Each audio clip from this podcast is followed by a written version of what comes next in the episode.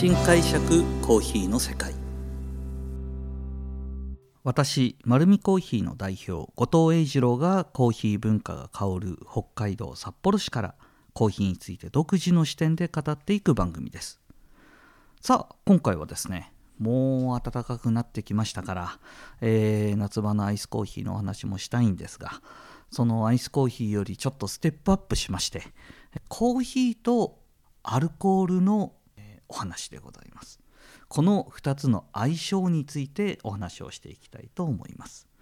まずですねコーヒーとアルコールって相乗効果的にものすごく両方のいいところを残して悪いところを消し合うっていう効果があるんですよ。なので僕は、えーと、まずはよく注目されてるのはですねコーヒー焼酎よくあのいろんなとこで今作ってるのでちょっとお話聞くと思います。でコーヒー焼酎を作るとどんなメリットがあるかっていうと実際に作ってみるとよくわかるんですけどもまず焼酎、まあ、アルコールの度数の高いのってすごく辛みを感じることないですか？辛さだとか渋さ。こういうのがあるんですね。で特に辛いんですよアルコール度合いが強いものって。でコーヒーはっていうとコーヒー自体はローストがしっかりされているのでこれはローストによる辛さや渋さが出てくるんですね。でもどっちかといったら辛さが出てくるんですよ。このアルコールの渋さとコーヒーの辛さがこれミックスすると両方なくなるんですよ。でコーヒーの,、まあ、あのアルコール臭さをコーヒーが覆い隠さりそして、えーと、コーヒーを加えることによってアルコールがすごく飲み口柔らかくまろやかになるんですよね。これなんでかわからないけれど、えー、実はコーヒーとアルコールっていうのはものすごく相性がいいんですね。まあ、この相性の良さは、えー、以前にもお話した通りもともと一緒に飲まなくてもえー、コーヒー自体がウコンみたいな役割があるのでたくさんのお酒を飲み終わった後にコーヒーを飲む文化。それは、えー、食前酒から始まって翌朝の仕事行く前にイタリア人がエスプレッソを飲むように。そして我々も今コーヒーを飲むことによってあのアルコールの利尿作用を使ってアルコールを抜いていくというような形も、えー、期待できます。ただそれよりも今日伝えたいのはですねこれから暑い。暑い時に僕もですね夜まああのちょっとお酒飲みたいなっていう時もあります。ただまあ表で飲むとですねビールを飲んだりだとか、まあ、白ワイン飲んだりとかするんですけども家で缶ビールパカパカ開けながら飲むのもちょっと風流じゃないなと思ってまして最近僕の流行りはですね、えー、実はコーヒーとラム酒なんです。なんでラム酒流行ってんの？っていうとですね実は僕が今今年も2月に行ってきた中米だとか、えー、その辺の、えー、エリアっていうのはですねラム酒の生産国なんですよ。でニカラグアにもそしてコスタリカにも、えーと、その、まあ、ラムのブランドみたいなものが存在するんですね。で僕が大好きなのはですねコスタリカのロイヤル・センティナリオっていう銘柄なんですけどこれの20年のものがすごく甘いですね。で多分皆さんがすごくまあラム詳しい人の中で聞いたことあるっていうのはガテマラかもしれないですね。ガテマラは多分世界的にも有名でロン・サカパという、えー、ラムが存在します。結構世界中の空港で売ってるかな。ニカラグアニカラグアもあるんですね。ニカラグアはフロール・デ・カーニャっていう、えー、ブランドがあります。でこの僕が何で今ハマってるかっていうとその地域のラムとその地域で生産されたコーヒー豆を合わすとですねいやこれ多分完全に重い選考だと思うんですけどめちゃめちゃ合うんですよね。で、えーとこれの飲み方をちょっと紹介したいなというふうに思っています。でラムはもともと6年とか23年とか熟成した樽で、まあ、作っていくんですけども、まあ、特徴としては甘いバタースコッチだとかスパイス感だとか、まあえー、実際に注いでみてすぐ分かることは、ね、まず甘いんですよ。キャラメルだとかバニラだとかそういうようなフレーバーがはっきりと感じられます。でまああの本当に上質のものになってくるととかレーズンだとかアプリコットみたいな風味もあって、えー、まあそのつける樽によってはナツメグだとかいろんな風味が出てきます。でジンジャーシナモンみたいな、えー、スパイシーさを感じるラムやなんかも存在します。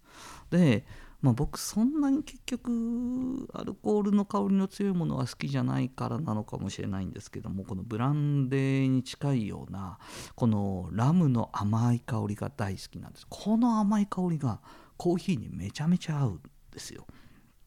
でまずはアルコール度数がある程度強くてもあの好きな方にはおすすめはですねまずはコーヒー、まあ、その土地の生産地のコーヒー。えー、浅入りでも深入りでも中入りでも味は変わるんですけど、えーと、どれでも大丈夫。僕結構浅いコーヒーに入れたりとかするんですけども酸っぱくはないです。このあのラムと入れると全然酸味立たないので。でほろ苦いコーヒーとも合うんですけどそうですね。中入りから浅入りぐらいが一番その個性が出てくるかな。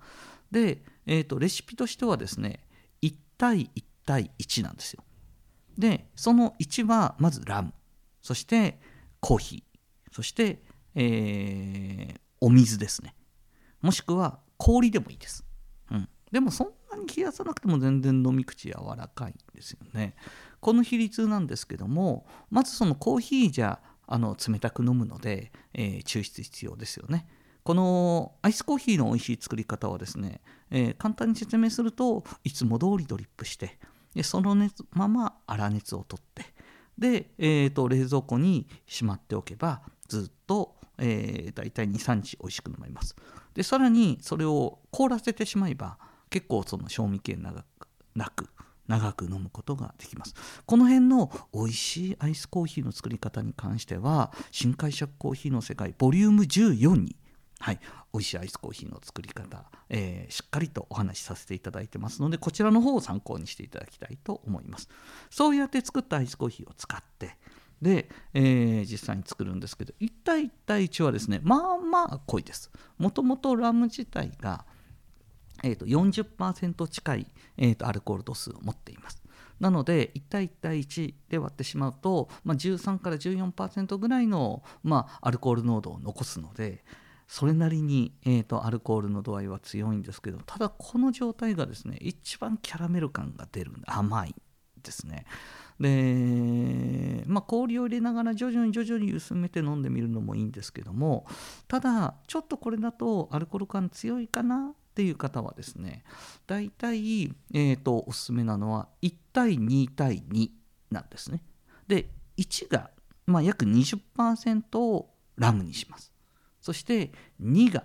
えー、約40%これをコーヒーにします。そして2あと40%をお水もしくは、えー、氷を入れることによって濃度帯はずっと、まあ、5分の1になりますからだいたい78%ぐらいのアルコール度数になりますのでぐっと飲みやすくなってくると思います。これですね、あのー、すごいスイスイ飲めます。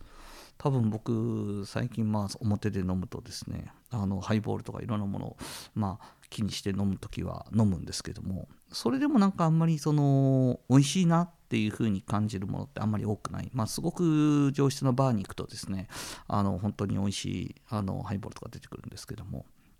家で飲むんだったらこのラムとコーヒーとお水を割って飲むとですねあの、そんなに香りもしっかりと甘さもあるので量を必要としないんですね。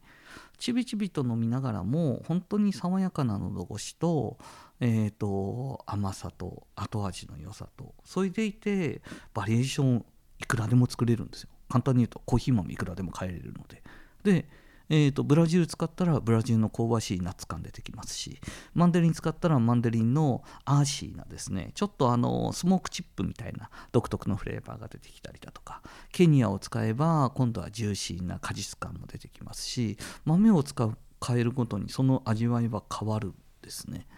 でこの飲み方僕あの結果コーヒー焼酎みたいにインフュージョンしてつけるよりもより明確に味の違いができるし多様性もあるし手軽なんですよ。なので僕はこの夏ですね是非おすすめしたい。そのえー、コーヒーの生産地のお酒とそしてその生産地のコーヒー豆のコラボレーション。間違いなく地産まあそうですね同じ地域で育ったものなので相性が悪いわけないので。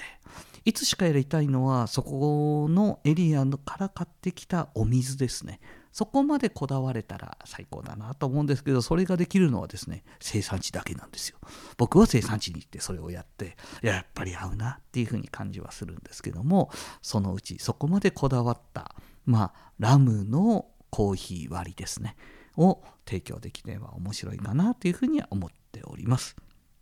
はい、今回もですね、あの決して酔ってるわけじゃないんですが、まあ、ほろ酔い気分でちょっと、えっ、ー、と、軽快に話させていただきましたけども、このようにコーヒーにまつわることを独自の視点でお話しさせていただいております。丸るコーヒーは札幌市内に6店舗あります。まだこのアルコールは提供してませんので誤解がないようにお伝えしますが、ぜひ自分に合うコーヒーを見つけに来てください。本日もありがとうございました。